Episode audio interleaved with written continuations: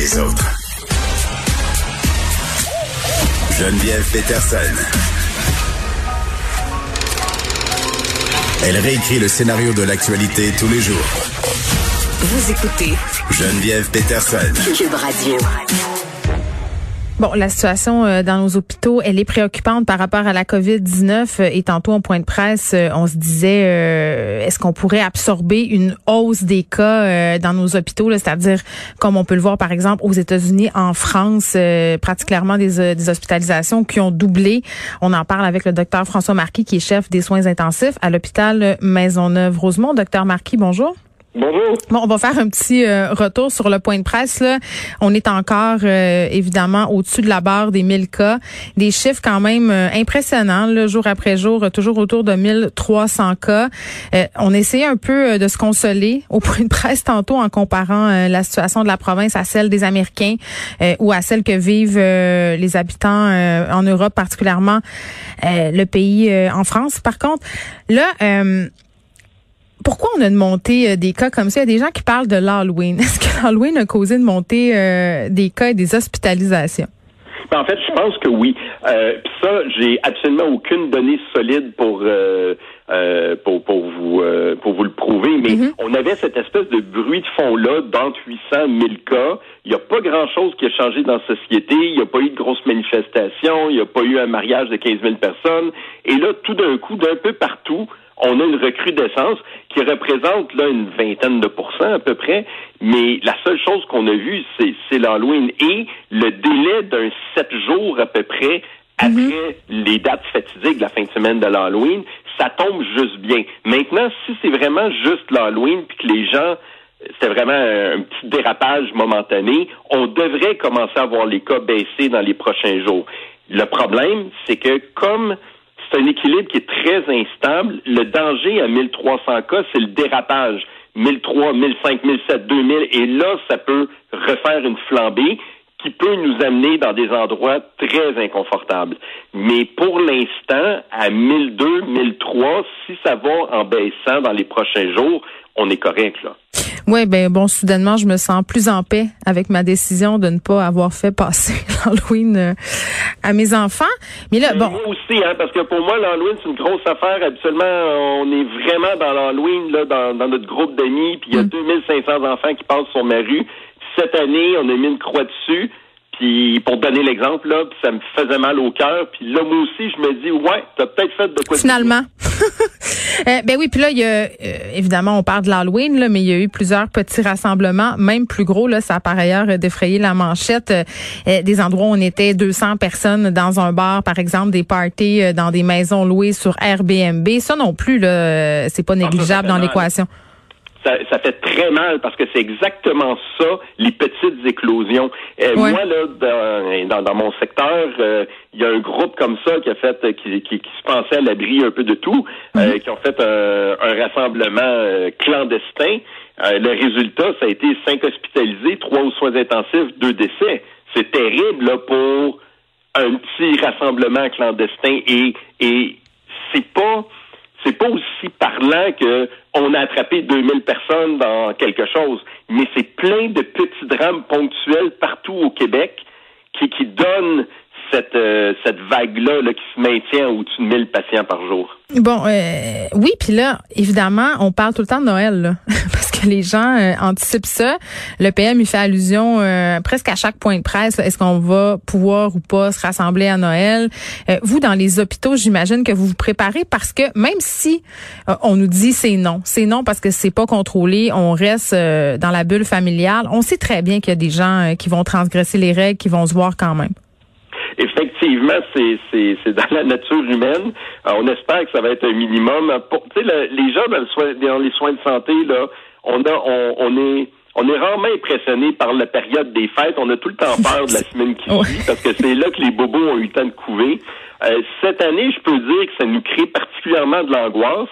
Et il faut pas oublier que le, faut pas oublier que le système de santé est aussi, euh, on est fait de monde là, c'est qu'on sait ben trop là, que dans notre groupe aussi, on va être tenté d'aller faire des petites escapades. Euh, et, et, ça, pour nous, c'est toujours terrible parce que perdre un travailleur de la santé, c'est gagner un patient, mais c'est aussi perdre quelqu'un qui s'occupe des patients. C'est qu'on est doublement perdant. Et moi, personnellement, le temps des fêtes m'inquiète beaucoup. OK, mais mettons comme médecin, là, si jamais on nous donne le go pour euh, se rassembler en petit comité, exemple, moi, mes enfants, mes parents, ça fait plus ou moins sept personnes, là. Mm-hmm. Ça, d'un point de vue euh, d'un médecin, est-ce que c'est correct? Bien, il n'y a pas de correct ou de pas correct. Il n'y a que des conséquences. Et plus on, plus on, autorise un grand nombre de personnes, plus on autorise euh, des personnes qui viennent de bulles différentes, plus on joue avec le feu. Et à partir de là, il n'y en a pas de décision sans risque. sais, on pourrait très bien tous être confinés à Noël puis quand même avoir une recrudescence. Ça pourrait arriver. C'est juste que plus on accepte un gros chiffre, plus on fait plaisir à la population, plus on risque de se mordre les doigts.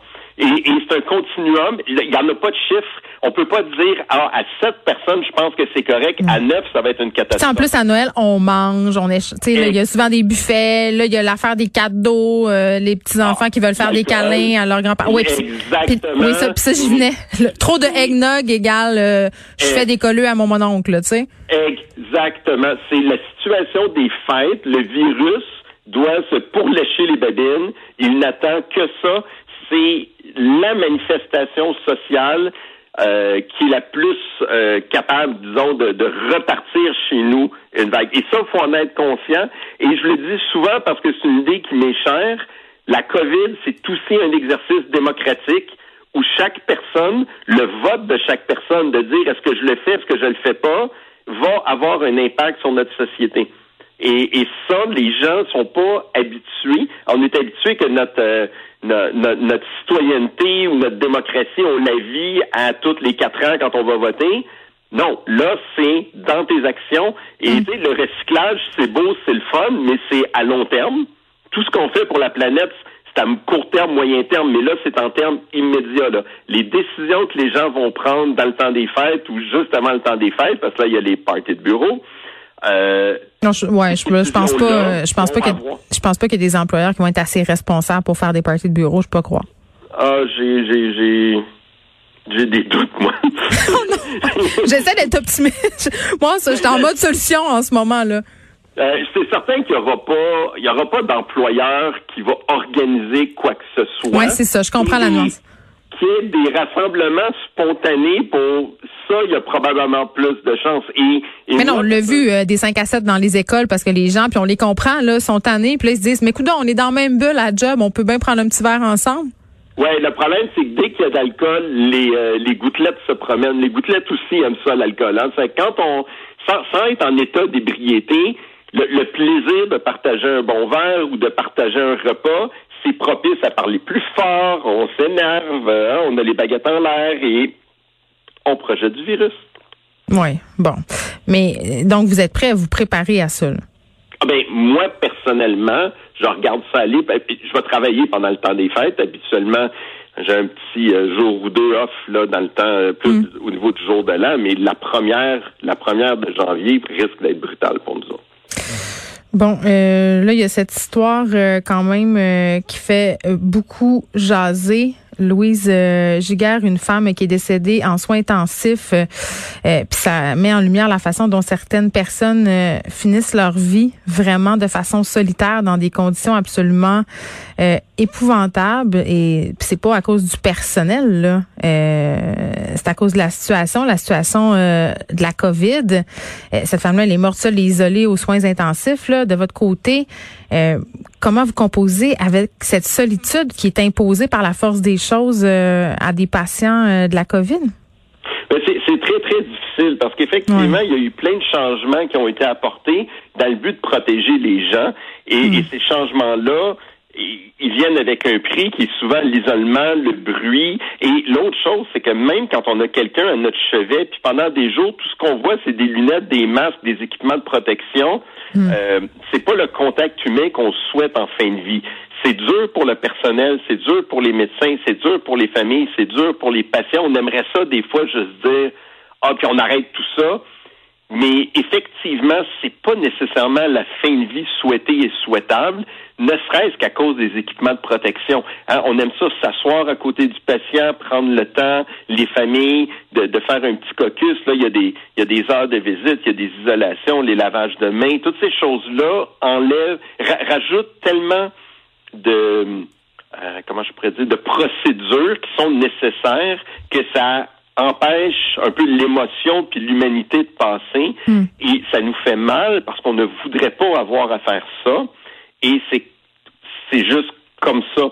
Et, et c'est ça le reflet d'avoir dû adapter des hôpitaux qui malheureusement n'étaient pas prévus pandémie et on a dû euh, jongler avec ça. Et, oui, ça vient avec des tuyaux partout qui sont pas beaux, puis avec des bruits, puis avec des courants d'air, puis avec des équipements de protection.